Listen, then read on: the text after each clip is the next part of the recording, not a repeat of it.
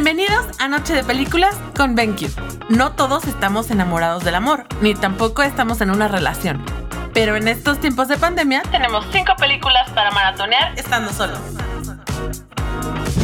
Loco y estúpido amor. Crazy Stupid Love. Un hombre de mediana edad se encuentra nuevamente en el mercado de las citas después de que su esposa de 25 años se divorcie de él al engañarlo con un compañero de trabajo. Y bueno, Ryan Gosling.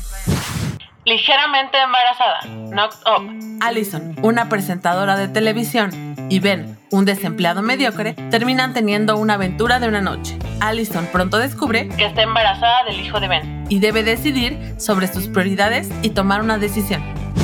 Amigos con beneficios.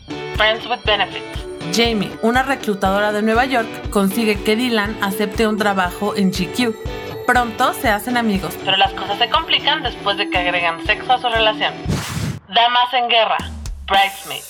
A Annie, una chef sin trabajo, su mejor amiga Lillian, le pide que sea su dama de honor. Los problemas evolucionan cuando arruinan los eventos de la boda, debido a sus conflictos con una de las otras damas.